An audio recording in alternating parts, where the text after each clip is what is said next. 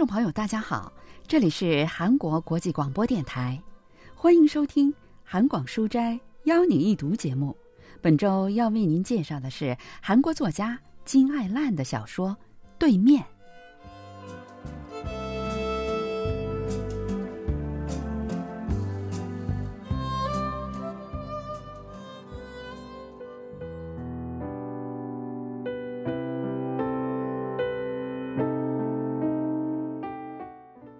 李水一边叠毛巾一边问道和：“今年圣诞节去陆良金水产市场怎么样？”陆良金嘛，嗯，那儿的水产市场附近。圣诞节去的话，不仅人太多，也会很贵吧？我有个认识的哥哥在那儿，他早就说让我一定去趟店里，会好好招待我们的。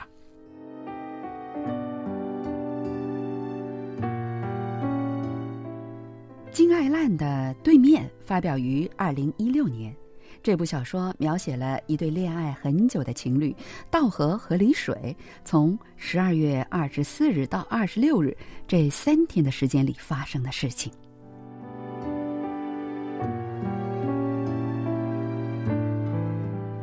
你明天休息吧。李水一边用手把被子塞到两腿之间，一边观察着道和的脸色。嗯。不过后天得上班呢。李水从被窝里爬出来，道和呆呆的看着他光着的脚。以前道和出门的时候，常常会亲吻李水的脚背，有时候还会用一只手握住他的脚，摸摸那长着细细绒毛的脚趾，轻轻的放回被窝里。道和凝视着那只脚，那只陪伴自己去过很多地方的恋人的脚，最终还是什么都没做，转过了身。对了，我今天要出去一趟，去哪儿啊？泰安，去参加元德的婚礼。道和回答说：“知道了。”然后就出了门。外面的空气一进入肺部，全身的血液循环也加快了。他感觉这并不是身体的状态发生了变化，而更像是换了一个身体。今晚一定要提分手的事儿。但实际上，这种状态已经有两个月了。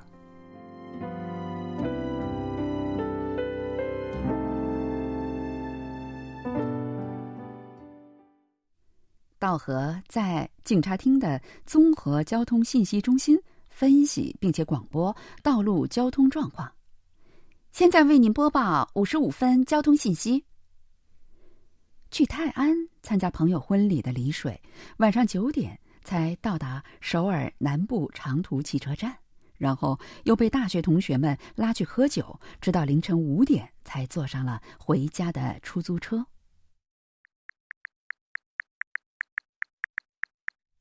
你在哪儿啊？给我打个电话。道和给李水发着短信。总是这样。每次道和准备提分手的时候，他们之间总是会发生什么事情？不是李水马上要去新公司面试。就是道和升职了，或者是李水的生日，又或者是其中一个人生病了。喜欢预测未来、得出结论的道和预感到今天也将是同样的结局，所以感到非常郁闷。喝多了的李水一定会难受一整天，睡到下午才会浑身是汗的醒来，醒来后又会嚷嚷头疼吧？这样一来，他们今天又分不了手了吧？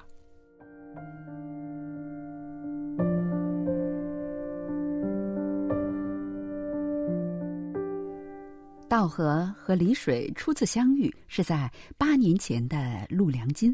当时道和从体育大学毕业，做了一阵子游泳老师之后，开始准备考警察公务员。李水则正在为七级公务员考试做准备。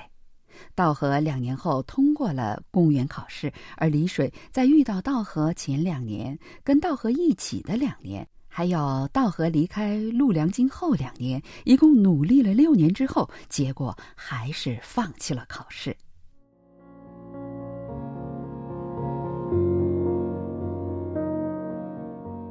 李水放弃考公务员最大的原因是道和，他希望能在道和建议去什么地方玩的时候，没有负罪感的尽情享受；朋友们约见面的时候，不必担心囊中羞涩。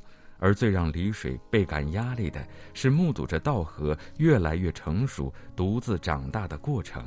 他的语气和表情，他关心的话题都在变化。道和的世界越来越大，而自己仿佛渐渐被排挤到了角落之中。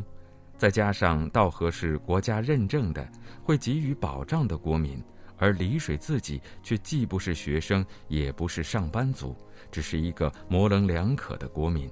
所以，当他意识到刚进入公司时会在自己面前事无巨细地讲述职场生活艰难的道和，突然有一天对此绝口不提的那个瞬间，他就下了决心，整理好一切，离开了陆良金。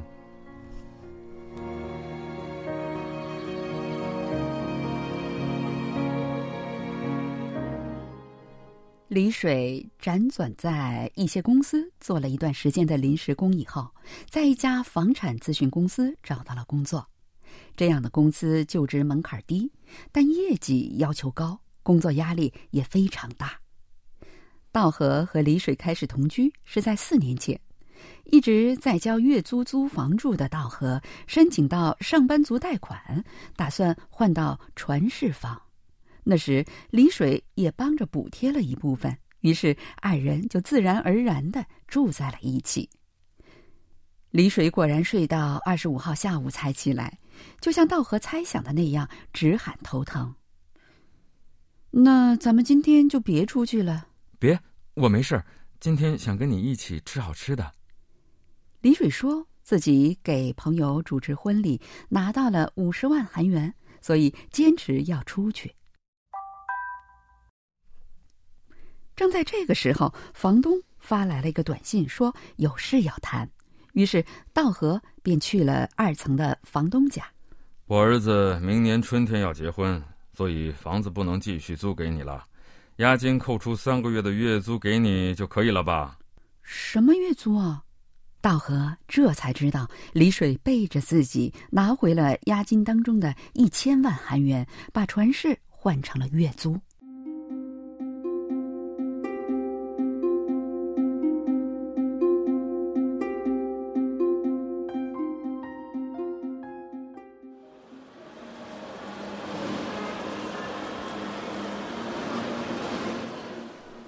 两个人转了半天，才找到李水认识的哥哥经营的生鱼片店，却没有想到店主已经换了人。李水小心翼翼的观察着道和的脸色，花了二十五万韩元的巨款买了鲷鱼，然后进了附近一家收费为购买了生鱼片的客人提供就餐场所的饭店。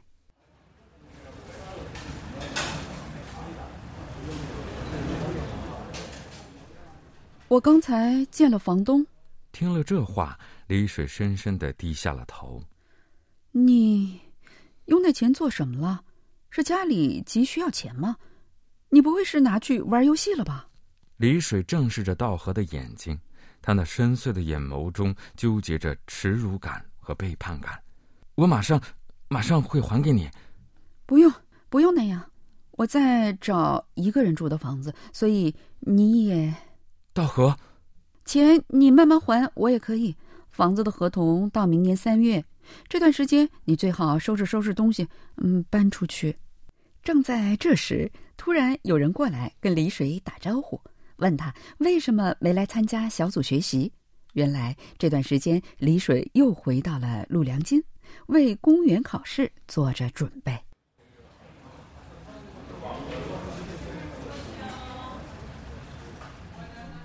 你每天穿着西服来陆良金吗？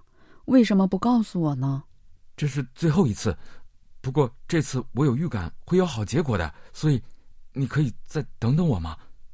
道和静静的看着李水，他想起以前李水出门的时候，自己看着他的背影，曾经心惊胆寒的想过，如果他就这样消失了，该怎么办？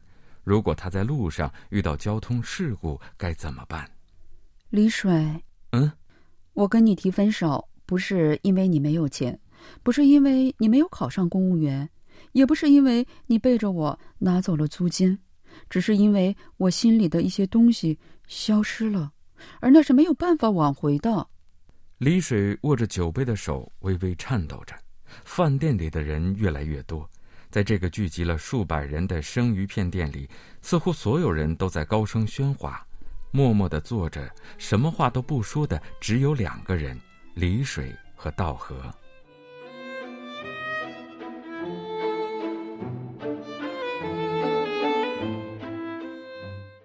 道和终于跟李水提了分手。首尔大学国文系教授方敏浩介绍说：“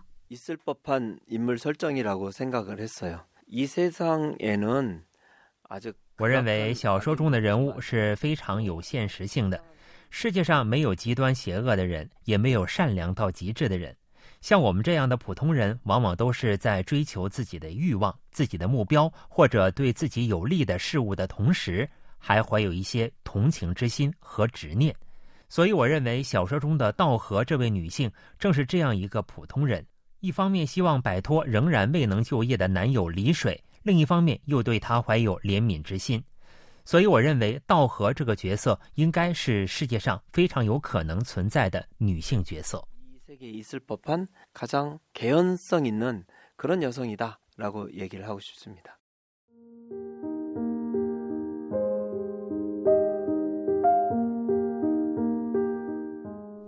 现在为您播报五十五分交通信息。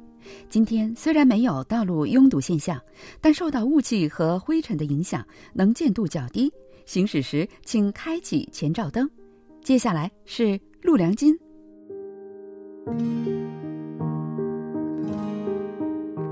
虽然是极短的时间，道和突然说不出话来。在读到“陆良金”这个词的时候，他觉得好像有什么东西顶在了嗓子眼里。各种记忆和情感随着这个单词毫无头绪地涌了出来，在首尔市铜雀区陆良金洞度过了几个春夏秋冬，但却从来没能尽情享受任何一个季节的恋人的脸庞浮现在眼前。这时，道和才意识到，昨晚见过房东后，自己感受到的不是背叛感，而是安心。就好像从很久以前就在希望李水犯下大错的人一样，可是，现在李水该去哪里呢？道和咽了一口干唾沫，艰难地将堵在喉咙口的过往时光压了下去。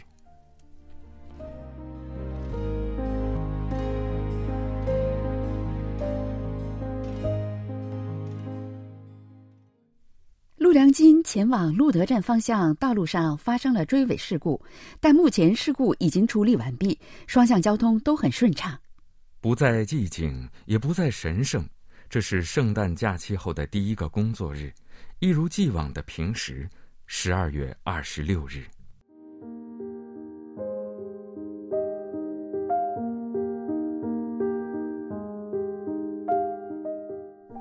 在陆良金相遇相恋的道和和李水，最后分手也是在陆良金。文学评论家全少英介绍说：“ 이작품에는두인물의생각과감정이각자입장에서드러나있습니다在这部作品中，两个主人公的想法和感情都出发于他们各自的立场，因为想法不同，始终也没能正确理解对方的心意，所以最后只能分手了。”在首尔市的地铁站中，有两个站的名字跟小说中主人公的名字读音是一样的。里水站在七号线， 道河站在一号线。七号线和一号线可以相互换乘，但最终前往完全相反的方向。里水和道河的关系也是如此。虽然一起度过了八年的时光，但那时光也不过像是地铁换乘站般的存在。他们固守着自己的线路，就好像在对方的对面那样渐行渐远。人们会选择自己的人生方向，但在选择过程中，往往会有自己无可奈何的力量发挥作用。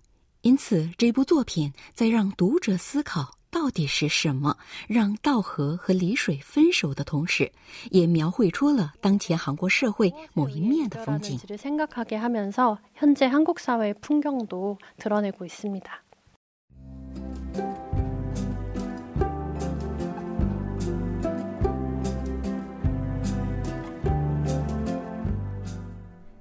听众朋友，我们在今天的韩广书斋邀您一读节目当中，为您介绍了金爱烂的小说《对面》。到这里，韩国国际广播电台一个小时的中国语节目就全部播送完了。今天的节目是由立新跟小南为您主持的，感谢您的收听，再会。